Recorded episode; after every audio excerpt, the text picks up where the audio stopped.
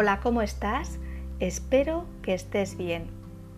Me encanta el oleaje de una palabra susurrada al oído con amor. Me atrapa la música que sacude de sensaciones la fuerza del lenguaje.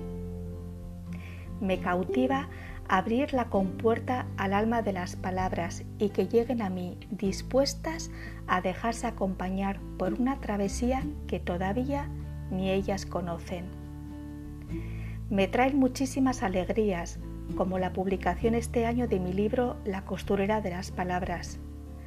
Me permiten que me vacíe sin prisas y suelte los nudos.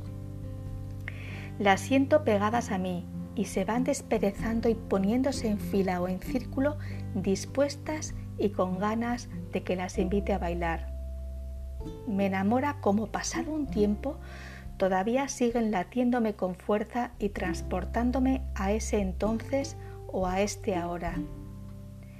En mi mundo introspectivo me acercan a su propia melodía y escriben para mí una partitura de vida.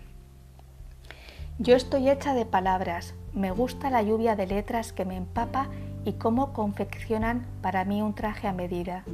Y yo te las comparto a ti a través de este podcast para entregarte una parte de ese hechizo que me magnetiza con su magia. Y llegado a este punto he pensado que me apetece echar la vista atrás y agradecer todo el camino recorrido.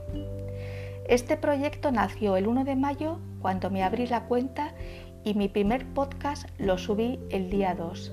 Estoy en un camino de autoaprendizaje constante. Había hecho alguna colaboración puntual para otro podcast como entrevistada, pero nunca dirigiendo mi propio programa. Aprovecho de paso para dar las gracias sinceras por esta oportunidad de la que de alguna manera surgió mi proyecto posteriormente y por lo que estoy realmente agradecida.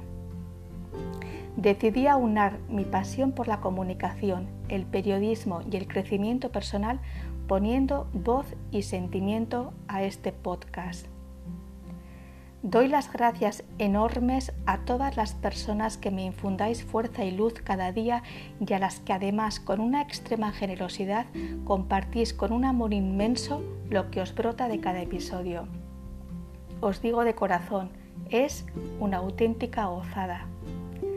A mi familia y amistades profundas, por tener esa fe tan infinita en cada cosa que hago y en cada proyecto en el que me embarco.